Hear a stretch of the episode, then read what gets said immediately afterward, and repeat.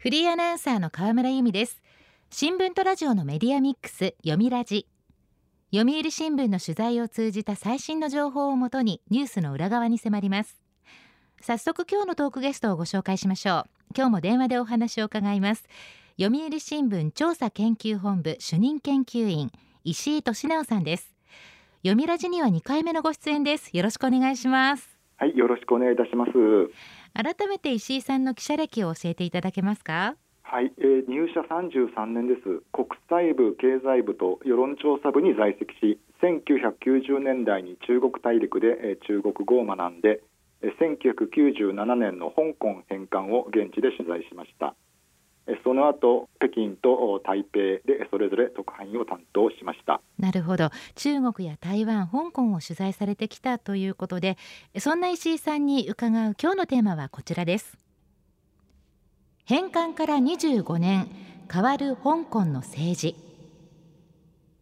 香港がイギリスから中国に返還されて今年で25年なんですね。はい、えー、返還25年の今年7月1日えー、香港政府トップの行政長官に中国の習近平政権の信任が厚い元警察幹部の李家超ジョン・リー氏が就任しました、えー、李氏は2019年の香港の若者らによる反政府抗議運動を当時保安局長として鎮圧し翌2020年の国家安全維持法の導入後は中国共産党に批判的な報道を続けてきた香港の新聞。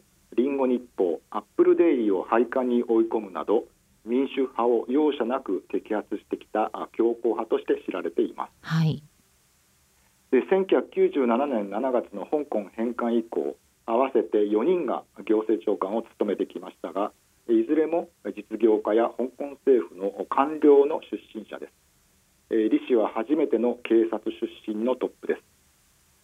その李氏は香港の自治を侵害したなどとして20年にアメリカ政府から制裁の対象に指定されています。そうなんですね。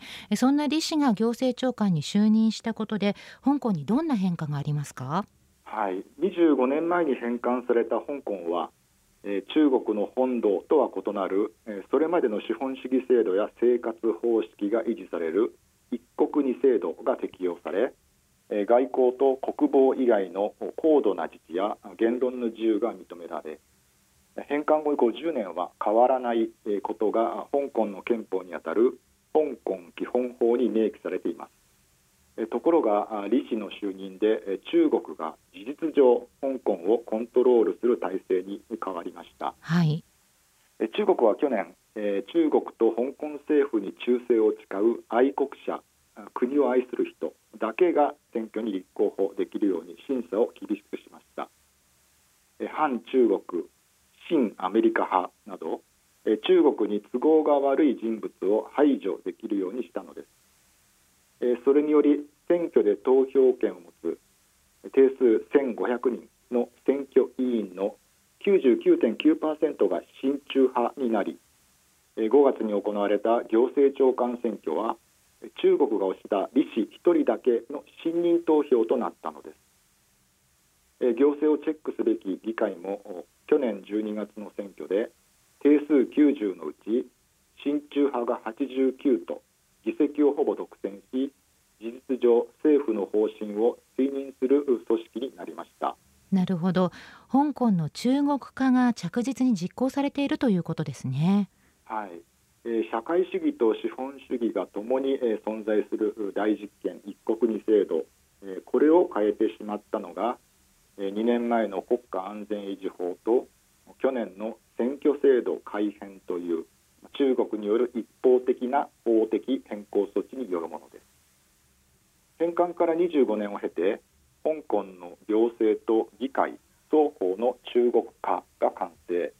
民主化が挫折し民主化を求める政治の自由が奪われた形です。25年前香港の民主派が心配していた北京による香港統治が現実化してしまったと言えます、はい、国家安全維持法によって国際社会に民主化を訴えた活動家の多くが投獄されたり海外へ移住亡命したり沈黙を強いられたりしています。その法律は政権の転覆国家分裂テロ活動とともに外国勢力との結託を罪に定めいずれも最高刑は終身刑です。国際都市ゆえに懸念が大きいのが外国勢力との結託です。アップルデイリー創業者のジミー・ライ氏日本語読みだとレイ・ジエ氏や民主派を支持する香港カトリック教区元司教の鈴木教まで逮捕されました。今や民主派関係者らは海外の報道機関との接触自体を警戒します。中国当局の統制が厳しいチベット自治区や新疆ウイグル自治区中国本土と似たような取材環境に近づきつつあるようです。そうですか。報道の自由も大きく後退しているということですね。はい。香港ではこの2年民主派寄りのネット新聞などのメディア民主派団体労働組合などが次々に解散に追い込まれました。香港では毎年6月4日になると中国共産党政権が民主化要求運動を武力弾圧した1989年の天安門事件の犠牲者追悼集会が開かれてきましたが、え今年は違法な集会だとして排除されました。香港は返還後も中国の要人のスキャンダルをかきたてる真偽不明の本などが街角で売られていましたがえー、中国共産党批判の書籍も消えています。学校でも中国式の愛国教育などが強まりつつあります。世論調査にも圧力がかかっています。そうなんですか。はい。政治的な自由が消えて中国式の教育を嫌ってイギリスなどへの移民が増えています。6月末時点の香港の人口は729万人ですが1年前からおよそ12万人減少し返還から最大の減少幅になりました。そうなんですね。石井さんは1997年当時イギリスからの香港返還を取材されたということでしたがその時はどんな様子でしたか？はい、えー、中国軍の香港への進駐を現地で取材しましたが返還後も変わらない街の様子に少し安心したのをよく覚えています。返還前の香港は民主はないが自由はあると言われていましたがその自由が香港から失われるというのは当時は想像できませんでした。もともと香港は文化大革命などの毛沢東時代の統治や迫害から逃れてきた人。つまり中国共産党の怖さを肌身で知る人が多い土地です。返還前にカナダやオーストラリアなどに移住した人たちもいました、はい、一方で香港で民主化が進んでその香港を世界との窓とする中国の経済が発展すれば中国の政治も変わるのではないかとの期待感も国際社会にはありました当時の中国は鄧小平の改革開放路線のもと世界貿易機関 WTO 加盟を目指していました。返還の前の年中国内陸部の大学で1年暮らしましたが自由で繁栄した香港は若者たちの憧れで香港の中国本土への発信力は大きかったのです、はい、返還当時の国家主席だった江沢民氏は香港の内部のことには干渉しない。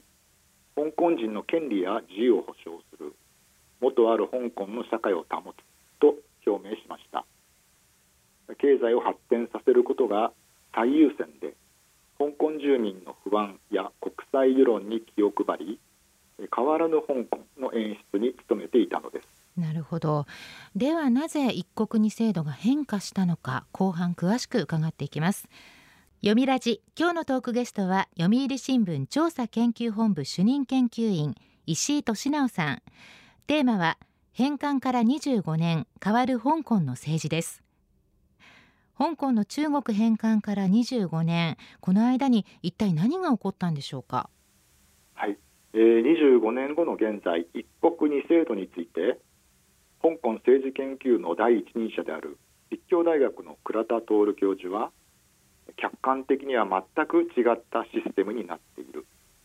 25年前に想定されていた一国二制度はおそらく失敗に終わり中国もそれ自体を変えてしまおうということではないかと語っています。全く違ったシステムですか。はい。えー、この25年間の大きな変化は中国経済が発展し返還時に中国の2割近くに相当した香港の域内総生産 GDP がおよそ2%にまで低下。香港の存在感が小さくなったことでしょう。2010年中国の GDP は世界第2位となりその2年後に習近平政権が発足します。習政権は国家の安全を最優先とし香港の統制強化に乗り出しました。第一歩が2014年。中央は香港に全面的な管轄統治権を有する。と打ち出しました。その次は5年前。未制度よりも一国を重視するとした返還20年の習主席の演説です。その間には習主席と香港の行政長官2人の座席の位置が対等を意味する横並びから行政長官が、え、下座に変化しています。そうなんですね。これは中国から見た香港の存在意義が低下したということですか？はい。中国の改革開放による経済成長を引っ張ってきた香港の重要性が低下したということです。さらに習政権の統制の強化に合わせ香港では民主化を求める2014年の雨傘運動が起こりました。また2019年には中国本土への容疑者引き渡しを可能にする逃亡犯条例改正案に端を発する大規模な抗議運動もありました。25年前に想定された中国の民主化どころではなく香港の民主と自由の防衛が運動の中心となり香港で独立を求める声まで上がるようになると中国の警戒感は一気に高まり2年前の国家安全維持法制定につながっていきました。なるほど。中国から見ると経済と思想の両面で思惑の違いが出てきたということですね。はい、えー、中国の香港政策は去年秋の中国共産党の歴史決議に示されています。中華民族の偉大な復興を掲げる習政権がかつての植民地の完全回収に向けて敵対勢力との闘争に勝利し香港の平和と安定を取り戻したとするものです。習政権はアメリカとの長期の対立を見通し欧米の関与による香港版カラー革命を警戒してきました、はい、え習氏が中国共産党の香港マカオ問題の責任者となったのは2007年。15年がかりで香港制圧を達成したということにもなります。香港の民主派の摘発で実績を重ねた李家超氏を香港のトップに据えたのも中国による統制を徹底させる考えからでしょう。なるほど。この25年の動きを伺ってきましたが今後一国二制度はどうなりますでしょうか？はい。50年は中国と香港が共存し共に歩み寄るための猶予期間のはずでした中国が豊かになれば政治も開かれるという国際社会の期待は外れ21世紀初めまでの対中経済支援関与はその意味で失敗に終わったと言えます。中国が一国二制度の期限となる2047年までの香港に求めるのは政治は一制度経済は二制度なのでしょう。なるほど。今後25年は香港の社会が中国への融合を強いられる期間になりそうです。中国が香港に今後も求めるのは中国経済に大変重要な役割を果たす国際金融センターとしての機能です。中国企業にとって資金調達の場としての香港の役割は高まっています。ただ国際金融都市は自由な情報流通を前提に成り立ちます。国家安全維持法の施行だけでなく中国のゼロコロナ政策の影響など欧米の外資には香港でのビジネス環境の低下を懸念する声もありシンガポールが受け皿になりつつあるとの指摘もあります。なるほど、まあ、こういった香港の状況というのは台湾にも影響を及ぼしますよね。はい、えー、鄧小平氏は香香港の繁栄を保ちながら統一を実現するために一国二制度を採用しましたが今となっては50年変えないとの国際公約は中国に対する国際社会の警戒感を和らげ批判を抑える時間稼ぎの長期戦略だったと見ることもできます、はい、中国では一党独裁強化少数民族の人権侵害宗教の中国化が進み外では軍備拡張に伴うアメリカとの覇権争い台湾への威嚇が激しさを増しています。周辺や国際社会に不安を与えるそんな強権的な中国を映し出しているのが今の香港でしょう。もともと一国二制度は台湾の平和統一実現のために打ち出されました。ですが民主主義と自由社会で暮らす台湾の人が一国二制度による統一を受け入れることはありません。その分手詰まりとなった中国は台湾への武力の威嚇を強めざるを得なくなっています。香港の問題は台湾有事という地政学的リスクも高めているのです。なるほど。取材を通して今石井さんが感じることは？はい。武力こそ行使しないものの中国は香港で法治という力で自由と人権を抑圧し香港社会を改造しています。国際社会は権威主義大国による自由や民主主義の封殺を許してはいけないと思います、はい。えー、ロシアのウクライナ侵攻で日本は自由民主法の支配という価値観を共有する世界に立つことを示しました。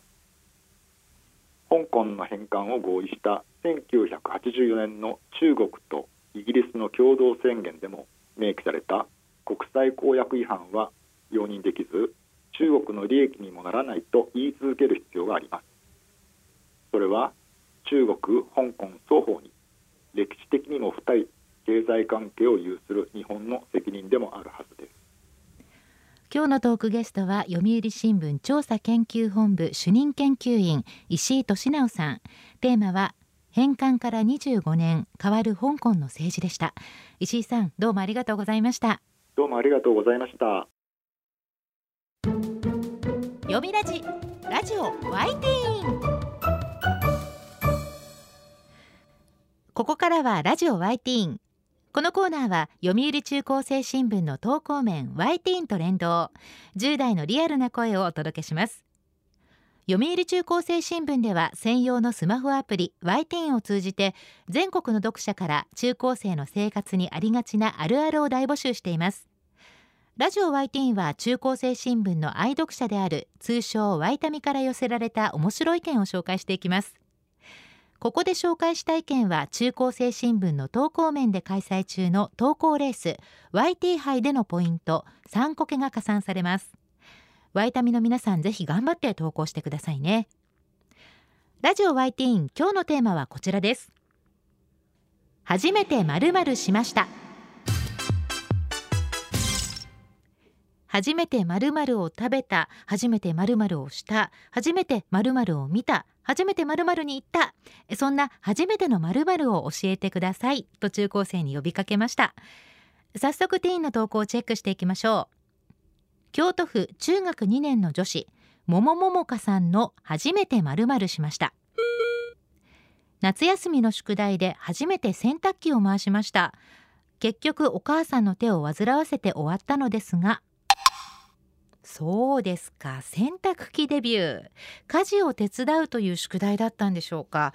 中学2年生。結局お母さんに助けてもらうことになったということなんですがこれからは自分一人で洗濯機回せますよね。一つ大人になりました。さあ続いての投稿です。東京都中学1年の女子天気雨さんの初めてまるしました。初めて憧れのショートヘアにしました。楽すぎる。一生これでいい。初めてしかも憧れだったんですね。ショートヘアって初めての時は結構勇気がいるかもしれませんがでもこの雰囲気だと似合っていて気に入った様子。まあね一度短くしちゃうと楽すぎて元に戻せなくなっちゃうかもしれません。では続いての投稿です。神奈川県中学1年の女子住まい25さんの初めてまるまるしました。初めてトリュフ食べました。まだ美味しさがわからなかったですけどね。フランス料理やイタリア料理で使われる高級食材トリュフ。キノコの一種で世界三大珍味の一つとも言われていますよね。中学1年でデビューしてしまったんですね。どんな料理でトリュフ味わったんでしょうか。そしてまだ美味しさがわからなかったと正直な感想も寄せてくれましたが大丈夫です。結構ね分かったふりをしている大人もたくさんいると思いますよ。では最後の投稿です。滋賀県中学2年の男子トゥルーさんの初めてまるまるしました。初めて東京スカイツリーに行きました。高いそして広いあと涼しい笑い。涼しいっていうの面白いですけどね。確かに。東京都墨田区にそびえ立つ東京スカイツリー。高さは634メートル。地上350メートルの展望台からは晴れた日には70キロ先まで見ることができるそうです。トゥルーさんは何が見えましたか？修学旅行だったんでしょうか？それとも夏休みの家族旅行かな？ちなみにここ東京麻布台のラジオ日本はすぐ近くに東京タワーがあるんですよ。高さではスカイツリーにはかないませんが真下から見上げるとやっぱり迫力あります。今度はぜひ東京タワーにも足を運んでくださいね。ラジオ YT テーマは初めてまるまるしましたでした。読売中高生新聞は社会の最新トレンドを学べるニュース記事から受験に役立つ学習情報など10代の心を刺激するコンテンツ満載です。詳しくは読売中高生新聞のホームページやツイッター、インスタグラムをご覧ください。来週のテーマは習い事してますか？です。ラジオ YT 来週もお楽しみに。週刊ニュースラジオ読みラジお別れの時間です。今日は中国返還25年の香港についてお話を伺いました。来週のトークゲストは読売新聞社会保障部記者の板垣茂義さん。頻発する介護事故の背景には何があるのかお話しいただきます。どうぞお聞きください。読みラジまた来週。